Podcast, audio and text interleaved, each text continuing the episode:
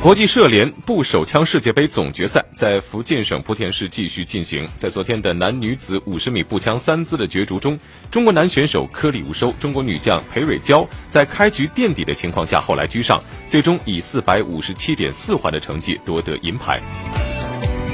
那么当天男子五十米步枪三姿的两名中国选手是遭遇了失利。十九岁的小将张长虹排名第八，提前出局；杨浩然最后时刻虽然打出了十点六、十点七的成绩，但无奈此前落后太多，排名第五，无缘奖牌。来自于捷克的菲利普内佩奇以四百六十二点九环的成绩获得了男子五十米三姿决赛的金牌。塞尔维亚选手米连科塞比奇和俄罗斯选手谢尔盖卡缅斯基分获银牌和铜牌。